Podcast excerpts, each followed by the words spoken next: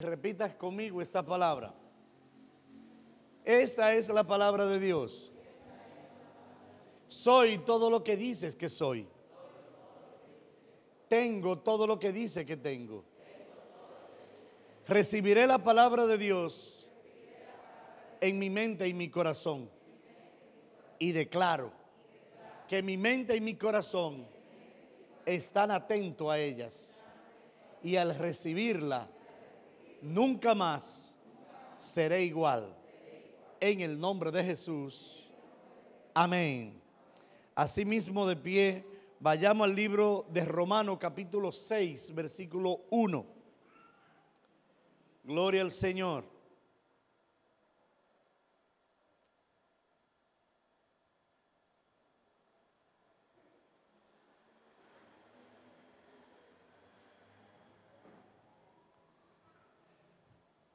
Me regalas un amén y nos ponemos sobre nuestros pies todos y así reverenciamos la palabra del Señor.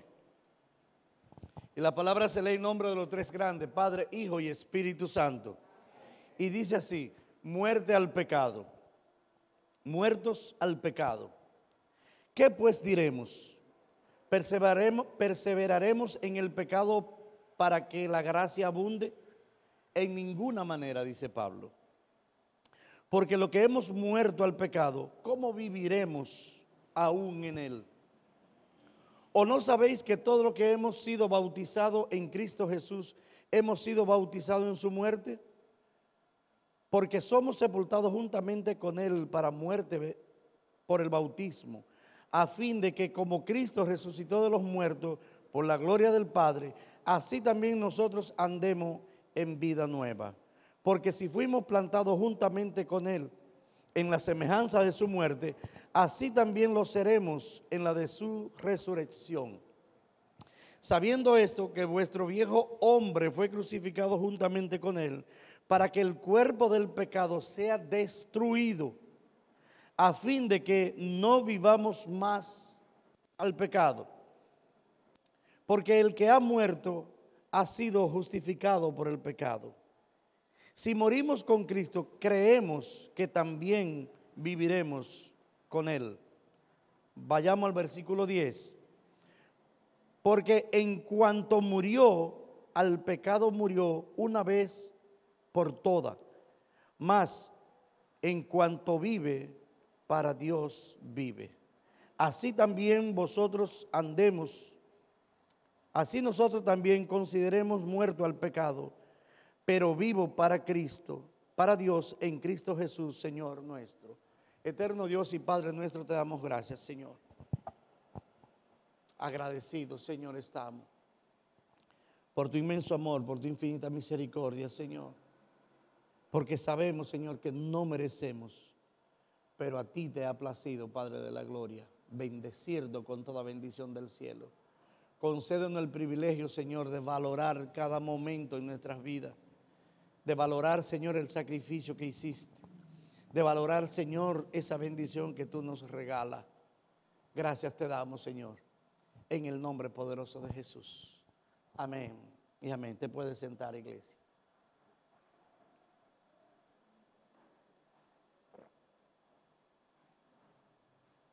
Aleluya. Gloria a Jesús. A la verdad que con el paso del tiempo,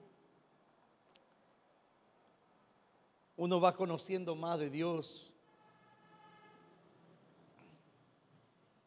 y tiene el deseo ferviente permanentemente de cuidar lo que Dios nos da. Pero sabemos que todo lo que venimos a los pies de Cristo, todo lo que venimos em, al Señor, tenemos la intención de vivir una vida en la cual sea glorificado el nombre del Señor. Pero también debemos entender que hay un enemigo silencioso, que a veces no es tan, tan silencioso, pero que no deja de hacer su trabajo. La Biblia enseña de que el enemigo vino para hurtar, matar y destruir. Y no sé si usted se ha preguntado alguna vez, ¿a quién? ¿Cuál es la intención y con quién es la intención? Si Él viene a matar, a hurtar y a destruir, ¿A quiénes? Pues yo debo decirle, mis amados, que el blanco del enemigo es la iglesia de Jesucristo. El blanco al cual él persigue es a cada uno de nosotros. Entonces nosotros no debemos olvidar ni obviar la maquinación del enemigo, porque es usted el que forma parte del plan que él tiene contra ti. No debemos olvidar eso. Él procura hacerte que el propósito de Dios no sea una realidad y no se cumpla en tu vida. Bendito sea el Señor.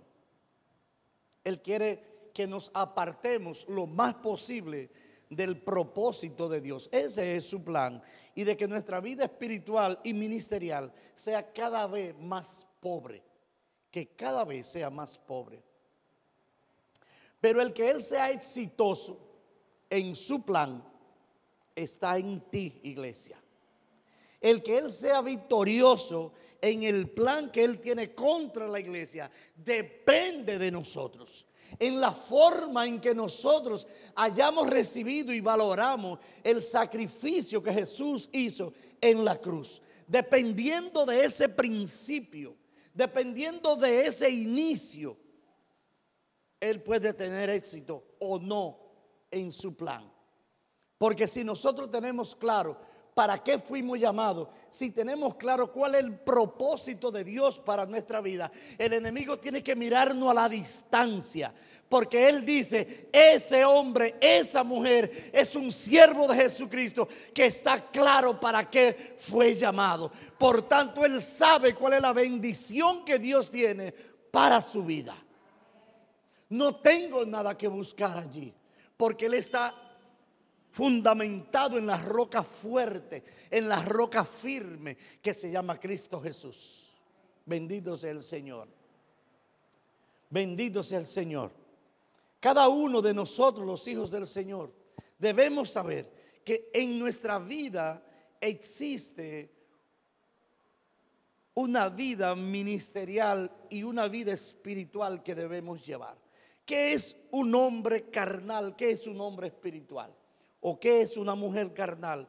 ¿Qué es una mujer espiritual? Una persona carnal es el que vive para complacer los deseos de la carne y las pasiones de este mundo. Gloria a Jesús. Es decir, junto al cuerpo, junto al cuerpo físico y de carne, así juntamente y paralelo con él, hay un cuerpo de pecado. Esa es la situación de la mayor parte de la humanidad. Viven para agradar al mundo y disfrutar de lo que el mundo entiende y de lo que esta persona entienden, que es vivir en gozo pleno. El hombre carnal vive en su concupiscencia y usa los miembros y órganos de su físico, de su cuerpo físico, como instrumento de iniquidad y de pecado.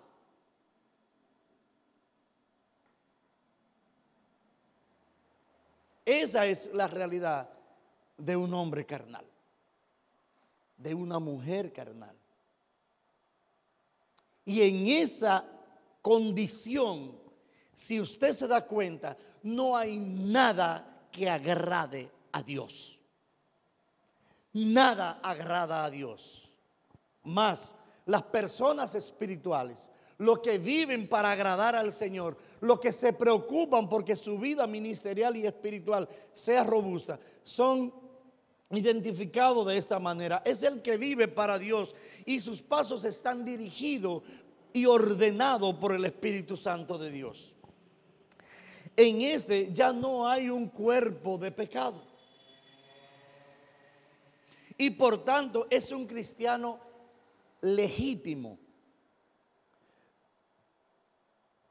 Dado que Cristo habita en su corazón, porque está limpio y santificado para Dios. Cuando una persona ya es carnal, ya no es carnal, sino espiritual, requiere de, esto quiere decir que ha nacido de nuevo, ha tenido un encuentro personal con el Señor, ha entendido el llamado, ha recibido la palabra y la ha hecho suya con el propósito de guardarla. Bendito sea el Señor. Y tiene el sello de la redención en su corazón. Oiga esto. Tiene el sello de la redención que lo ofrece, que lo que lo pone el Espíritu Santo de Dios, el cual lo habita para entrar y participar, el cual lo habilita, más bien, para entrar y participar en el reino de los cielos una vez y para siempre, por la eternidad. Gloria a su nombre. Mire, amado, es necesario entender, en esta parte es necesario entender que todos, todos los que vienen a los pies de Cristo, vienen con el propósito de honrar su nombre. El problema está cuando nos desenfocamos de ese llamado. El problema está cuando ponemos nuestros ojos en cosas que no tienen nada que ver con lo que es el Señor.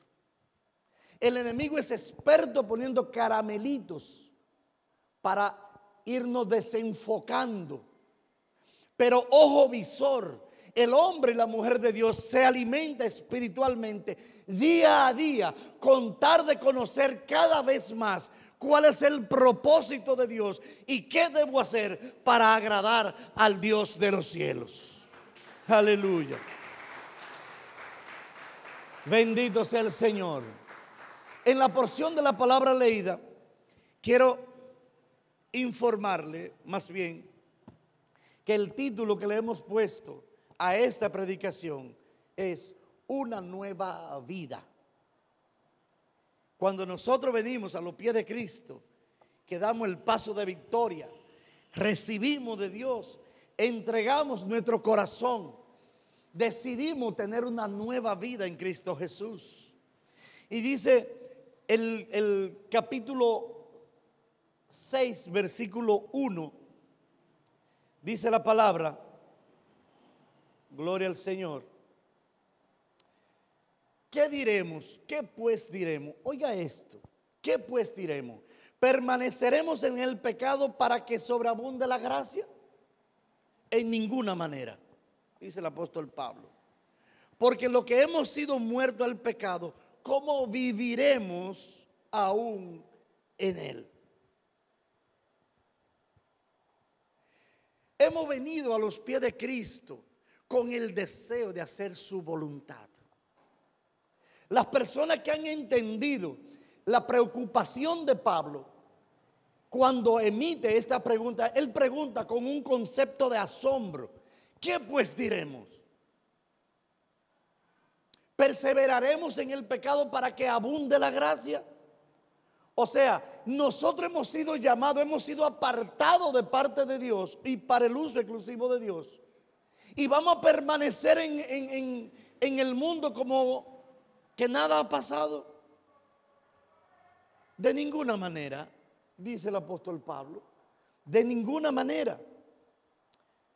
Porque lo que hemos sido muertos al pecado, ¿cómo viviremos en Él? O sea, si yo he decidido servirle al Señor, si he, decidido matar mi carne, los deseos de la carne, ¿cómo voy a estar un rato sí, un rato no? Un día sí, un día no. En este lugar sí en aquel lugar no. Cuando estoy frente a un hermano, frente a alguien que conoce de que yo soy cristiano, allí sí. Y cuando estoy a sola, no. Mi amado, debemos ser cristianos auténticos en todo tiempo. Debemos procurar vivir en obediencia a la palabra de Dios. Con ese propósito vinimos a sus pies. Con ese propósito venimos y entregamos nuestro corazón al Señor. Para que Él sea que haga en mí una reingeniería en mi vida actual. Y yo pueda ser transformado de tal manera que el Señor se agrade con este nuevo estilo de vida que llevo, en el cual el Señor sea glorificado en todo tiempo. No podemos vivir con un pie aquí, en otro pie allá. Dice el libro de Apocalipsis 3:16, oiga esto. Así pues, Así puesto que es así, perdón, así puesto que eres tibio y no frío ni caliente, te vomitaré de mi boca, dice el Señor. O sea, el Señor nos dice, o eres cristiano o no eres cristiano. Eso de que yo soy cristiano a media, que soy cristiano a media tinta, eso, mi amado, eso no va. Yo he oído decir que lo que pasa es que leo un cristiano, usted sabe. Y le voy a decir, amado, el Hijo de Dios, los cristianos, o son cristianos o no son cristianos. O estoy claro o no estoy claro. O asumo con gallardía y responsabilidad el compromiso que hice con el Señor o no. Le digo algo, amado. Eso tiene un peso tremendo. Porque cuando vivimos con un pie aquí y otro allá, damos un ejemplo del Evangelio. Estamos modelando un Evangelio que no tiene nada que ver con el que el Señor Jesús predicó. Estamos viviendo un tiempo en el cual Dios no es glorificado. Estamos viviendo y llevando una vida y un comportamiento en el cual no agrada a Dios de ninguna de las maneras. Lo que estás haciendo es perdiendo el tiempo. Tan simple como eso. Esa es la realidad, mi amado. ¿Y por qué Pablo dice esto? Porque en la iglesia hay gente que vive a media tinta. Hay gente que son cristianos de cartón. Hay gente que está llevando doble vida, que está llevando doble ánimo. Y Pablo le dice, ¿qué vamos a hacer ahora? ¿Vamos a permanecer en el pecado después de haber venido a los pies de Cristo? ¿Vamos a seguir haciendo lo mismo que hacíamos en el mundo? Pues de ninguna manera. Si vinimos a los pies del Señor, es para hacer su voluntad, es para obedecer su palabra, es para que Él sea glorificado en mi vida.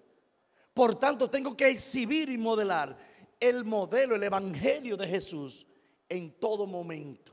¿Cuánto dicen amén a eso? Es necesario que entendamos para qué fuimos llamados. ¿Cuál es el propósito por el cual fuimos llamados? Yo he oído decir que hay, no, ese es un cristiano verdadero. No hay cristiano verdadero, amado. Hay cristiano. Simplemente no hay rango, no hay niveles. Este, este va en el cristianismo, va en el tercer escalón. Aquel va en el cuarto escalón y el otro está en el octavo escalón. No, mi amado. Ese cristiano en la misma condición que tú estás. No hay uno más grande que otro. O eres cristiano o no eres cristiano. Esa es la posición exacta. Adoro al Señor o le sirvo al mundo. Esa es la posición exacta. Usted pertenece a, a los hijos de Dios o pertenece al reino de las tinieblas. Es algo que tiene que decidir usted el Señor nos ofrece y nos dice, yo pongo la bendición de frente a nosotros, pero también está la maldición.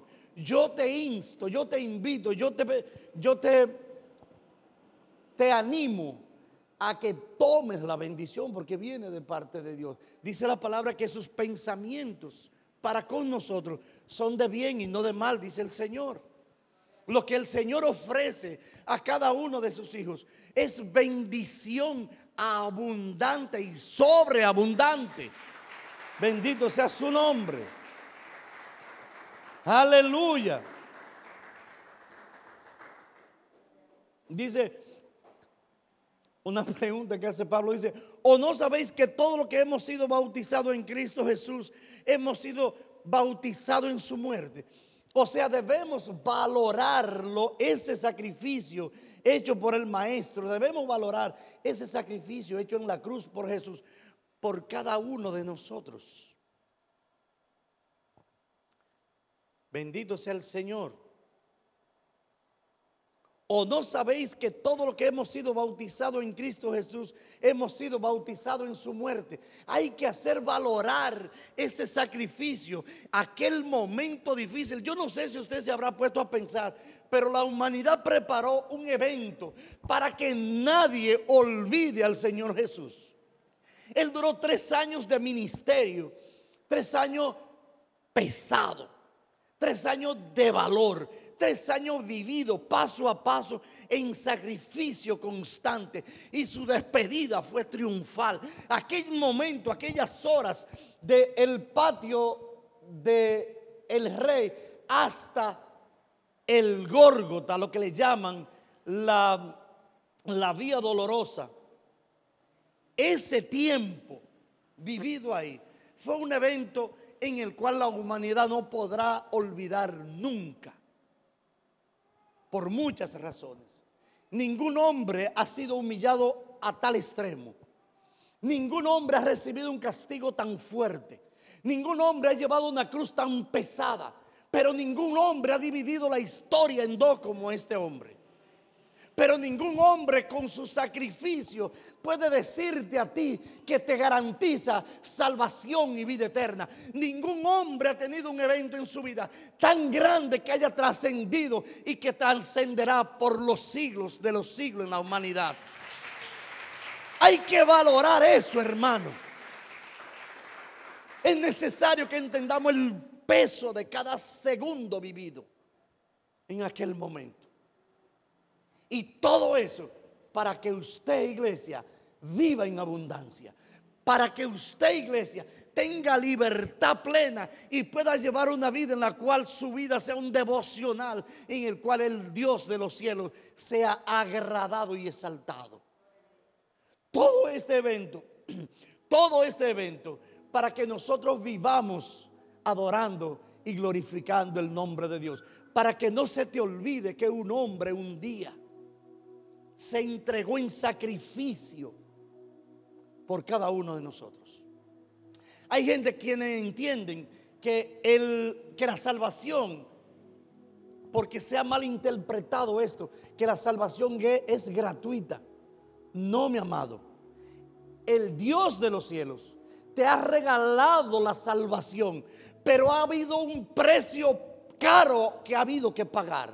Que a ti no te haya costado es otra cosa. Pero hubo alguien que pasó un día que ha sido inolvidable, tanto para él como para toda la humanidad. Hubo un hombre que entregó en sacrificio vivo su vida para que hoy nosotros podamos vivir en abundancia, para que hoy nosotros tengamos libertad y acceso a la presencia de Dios para que nosotros podamos vivir por la eternidad adorando al Dios de los cielos. Yo le diera un aplauso grande al Señor por darme esa oportunidad.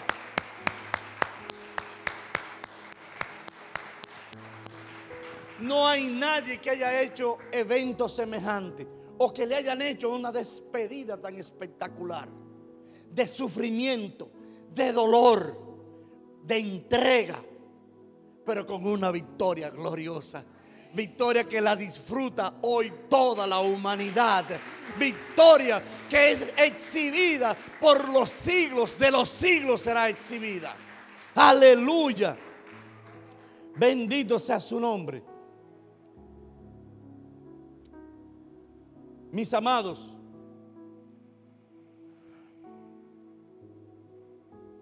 somos llamados a vivir en santidad. Y así honramos la sangre derramada por el príncipe, por el rey eterno, el príncipe de paz, Jesús de Nazaret. Dice el libro de Levítico capítulo 11, versículo 44. Pues yo soy Jehová vuestro Dios. Póngale atención a esto pues yo soy Jehová vuestro Dios. Vosotros, por tanto, santifíquense y sean santos, porque yo soy santo, dice el Señor. O sea, valoremos el sacrificio hecho. Valoren, dice el Señor, dice el Dios de los cielos. Valoren el sacrificio hecho por mi Hijo, por cada uno de ustedes. Que ustedes no pueden ser santos. Eso es mentira podrida. Sé santo porque yo soy santo, dice el Señor de los cielos. Le doy la oportunidad, le doy la, la autoridad para que sean santos. Porque yo soy santo, dice el Señor. Gocémonos en la presencia de Dios. Disfrutemos esa oportunidad. Mis amados, no te imaginas, no te puedes imaginar cuando el convencimiento llega de que me voy sin Cristo. La gente que ha tenido oportunidad, mire, todo el mundo sabe que Dios es bueno y que Dios es grande. Y todo el mundo conoce de que hay un reino de las tinieblas, el cual opera permanentemente en contra de la iglesia de Jesucristo. Todo el mundo sabe esto. Pero cuando alguien se va a la presencia de Dios, sabiendo que su galardón es seguro, la gente muere con una sonrisa en el rostro. Oiga esto, este testimonio. Tenemos una amiga conocida mi esposa vivió esto muchas veces. Y decía que aquella mujer estaba enferma y a punto ya de morir. Y decía mi esposa y sus hijas nos contaban de que ella veía gente, una sombra que venía a ella. Y ella contaba de que era como si fuera, venían como si fuera con un carrito de los del hospital, donde echan la ropa sucia. Y la querían agarrar y meter ahí y en el rostro se le notaba a ella que estaba viviendo un momento de angustia terrible. Esto lo vivimos en Santiago. Que se le notaba que había una preocupación, un temor, un miedo tremendo. Porque lo que ella estaba mirando no era bueno. Y después que se iban, ella contaba lo que pasaba. La querían llevársela, decía ella vinieron a buscarme. Y ella entiende que eran demonios. Quiero decirle algo, mis hijos. El mundo espiritual es más real que el mundo en el que usted y yo vivimos. Todo lo que usted ve, todo lo creado, se hizo de lo que no se ve, dice la palabra de Dios. O sea, la verdadera realidad es el mundo espiritual. Esto es ni semejanza. Esto tiene el tamaño del globo terráqueo. Oiga bien, todo lo que nosotros vemos tiene el tamaño del globo terráqueo. Y el universo entero lo creó el Señor con el poder de su palabra. Todo lo que existe fue creado con el poder de su palabra, la cual usted y yo no vemos.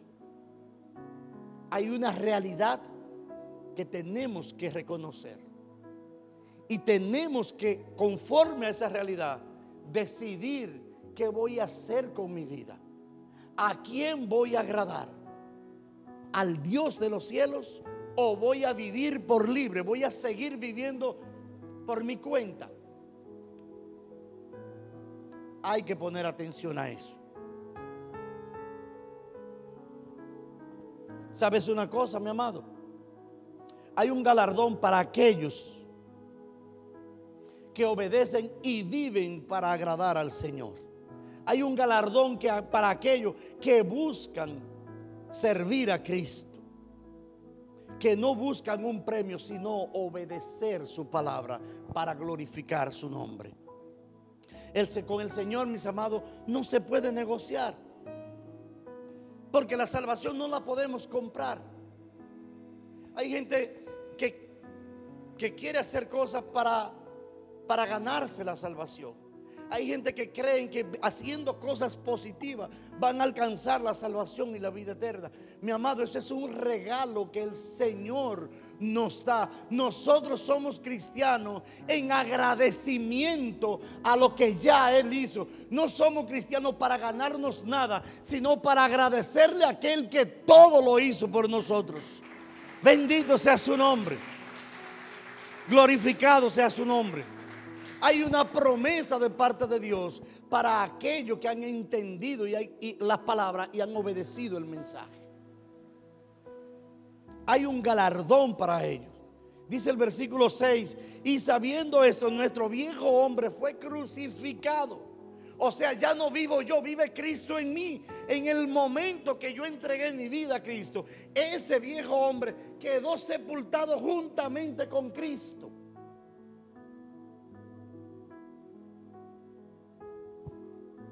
El día que me molesto, ¿qué hago para el río? A buscar el viejo hombre. De ninguna manera, dice Pablo. Cuando las cosas no me salen como yo espero, voy a enfadarme de tal manera que hasta pierda la comunión. Pues de ninguna manera. De ninguna manera. Cuidado con eso. Es la preocupación que el apóstol Pablo exhibe en este momento. Decía Pablo, para mí vivir es Cristo y morir es ganancia. Pero oiga esto, amado mío. Dice el libro de Filipenses capítulo 4 versículo 8. Por lo demás, hermanos, todo lo que es verdadero, todo lo que es honesto, todo lo que es justo, todo lo que es puro, todo lo que es amable, todo lo que es de buen nombre, hay una virtud. Si hay virtud alguna, si algo digno de alabanza, en esto pensar. De esa manera fortalecemos nuestra vida espiritual.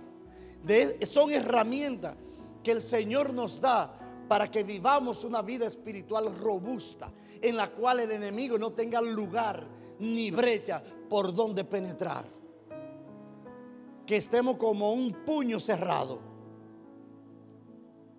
contraatacando la acechanza del enemigo. Y hay veces, amado, que las condiciones, las situaciones nos obligan o nos quieren llevar a vivir o abandonar el propósito de Dios. Y voy a decir algo que quizás usted pueda entender con facilidad. Yo dudo que en la Biblia haya un hombre que haya sido más probado después de Cristo Jesús que el apóstol Pablo de los predicadores del Señor, del mensaje del Señor, han habido hombres de todos los tamaños, de todos los calibres, y que han pagado un precio indecible. Pero como el apóstol Pablo, yo creo que ninguno. Y oiga lo que dice este hombre. Yo siempre he creído que el apóstol Pablo, yo sé que Dios estuvo con él en todo tiempo, porque no hay hombre nacido que aguante un fuete como el que este hombre recibía. Pero este hombre también demostró que para ponerse a la altura de sus zapatos había que ser un hombre de pelos en pecho. Un hombre que entendió el mensaje y dijo, esta palabra la voy a hacer mía y la voy a defender a uño y diente, con pecho y espada, así me cueste la vida y el sufrimiento que le tocó vivir por causa de Cristo, la marca que llevó en su cuerpo por la causa del Evangelio, no hay hombre nacido que la soporte. Y oiga lo que este hombre dice. Versículo 10 del libro de Filipenses. En gran manera me gocé en el Señor de que ya al fin habéis revivido vuestro cuidado de mí. De lo cual también está, estabais solícito o estuve solícito, pero os faltaba la oportunidad. No digo porque tenga escasez, pues he aprendido a contentarme. Oiga esto Quiero repetir esto un poco más, una vez más. No digo porque tenga escasez, pues he aprendido a contentarme cualquiera que sea mi situación. Hay momentos y he conocido personas que porque su teléfono no tiene saldo están atormentados. ¿Usted puede creer eso? Hay gente que porque hoy no saben cualquier tontería de su vida, están preocupados. Pablo cuando no estaba preso lo andaban buscando y azotado, no te imaginas cuánto. Y ya siendo todavía un viejo en prisión, seguía al servicio como todo un guardia atento a su servicio al Señor. Y oiga lo que él dice. En gran manera me gocé en el Señor de que ya, al, de que ya al fin habéis revivido vuestro cuidado de mí, de lo cual también estabais solícito, pero os faltaba la oportunidad. No lo digo porque tenga escasez. Bendito sea el Señor.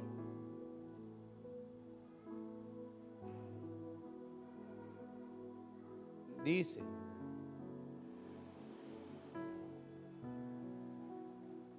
No lo digo porque tenga escasez, pues he aprendido a contentarme cualquiera que sea mi situación. Sé vivir humildemente y sé tener abundancia.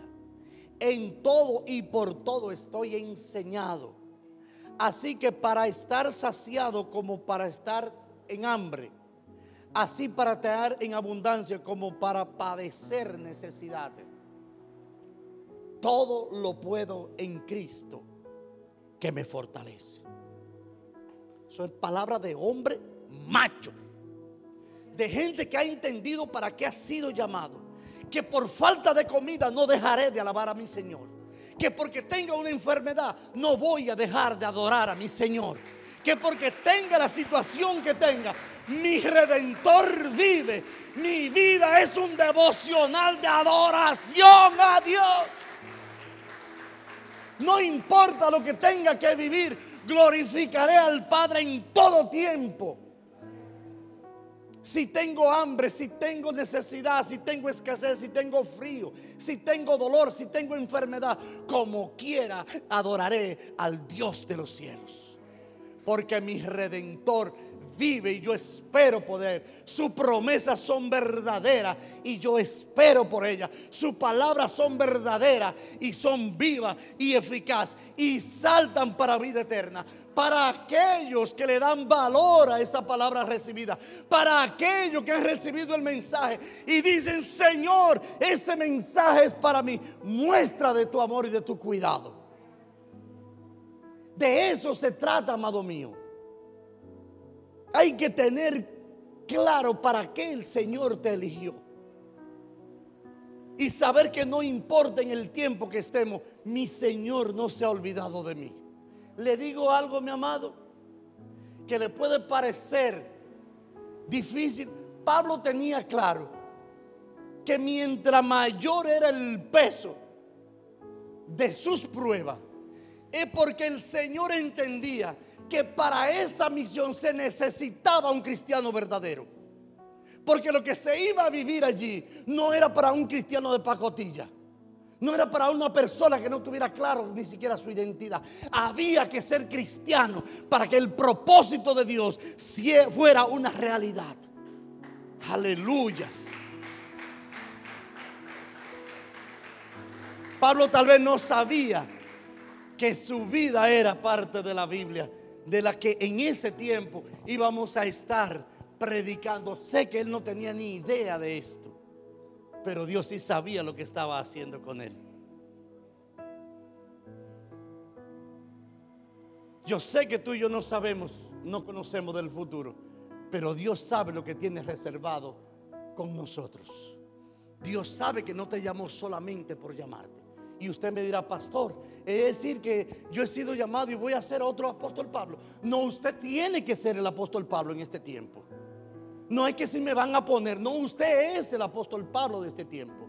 Es cuestión de que usted lo entienda y asuma la postura del cristiano que ha sido llamado con un propósito que tenga la gallardía de decir, fui llamado con un propósito y yo voy en posición o en, procura de que ese propósito se cumpla. Para eso tienes que aprender a negarte a ti mismo. Porque le digo algo, ese Pablo que, de la que del que habla la Biblia vivía en la abundancia plena. Era un hombre de poder, era un hombre de autoridad, era un hombre con buenos recursos, era un hombre con relaciones, era un hombre que lo dejó todo el día que se encontró con su Señor y dijo, heme aquí, Señor, donde tú quieras, como tú quieras y para donde tú quieras, tu siervo va. Solo habla que yo obedezco. Aleluya. Es la misma condición hoy, amado. Es la misma condición. Usted y yo estamos llamados a preparar el camino del Señor porque Él vuelve. Cristo viene. No se pierda en esta información. No se desenfoque en este tiempo. Cristo está a la puerta de la esquina al doblar, tal vez antes que el doblar de la esquina.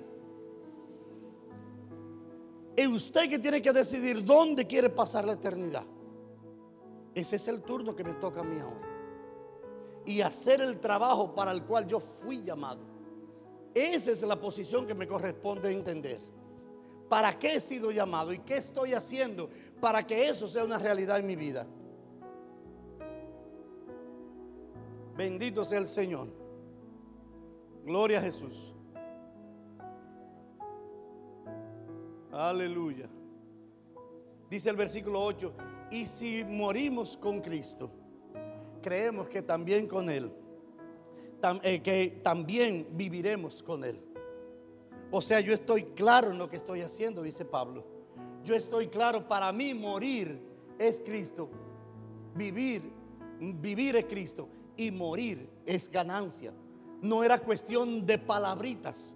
Es que su accionar, su estilo de vida, su manera de vivir demostraba, sin que él dijera una palabra, que era un siervo que había entendido para el cual fue llamado y estaba en pleno ejercicio de sus funciones como siervo. Tenía más que claro esa parte el hermano Pablo. Porque cuando en, porque en cuanto murió al pecado murió una vez y por toda. Más en cuanto vive para Dios vive. El hombre de Dios, el hombre de Dios, la mujer de Dios que entregó su vida a Cristo, ya las cosas del mundo no le importan. Eso pasa a un octavo o sexto plano. Ahora vivo, lo que vivo en la carne, lo vivo, como dijo el apóstol Pablo, para agradar al Hijo del Hombre que se entregó en la cruz del, del sacrificio por mí. Lo que vivo en la carne, lo voy a vivir para agradar a mi Señor, no para agradar la carne. Voy a hacer lo que tengo que hacer como hijo de Dios. Y dice el versículo 11, así también vosotros consideraos muertos al pecado, porque usted entregó su vida a Cristo. Ya no puede seguir militando en el mundo. Aunque vivimos en este mundo, no debemos militar en él. Pero vivimos para Dios en Cristo Jesús, Señor nuestro. Si también nosotros, perdón, mis ayudadores, así también vosotros considerados muertos al pecado, no podemos vivir con un pie aquí y otro pie allá. Debemos ser cristianos a tiempo y fuera de tiempo. Vivir por convicción de que mi redentor vive Vivir por convicción que he sido llamado con un propósito. Vivir con la convicción de que debo agradar a aquel que se entregó en la cruz para darme libertad, salvación y vida eterna. Mis amados, y dice la segunda parte, la parte B dice, pero vivimos para Dios en Cristo Jesús, haciendo toda buena obra, haciendo el propósito para el cual fuimos llamados, haciendo en obediencia la voluntad del que vive y reina, haciendo que mi vida sea un devocional en el cual el Señor sea glorificado y exaltado por los siglos de los siglos. Aleluya. Aleluya.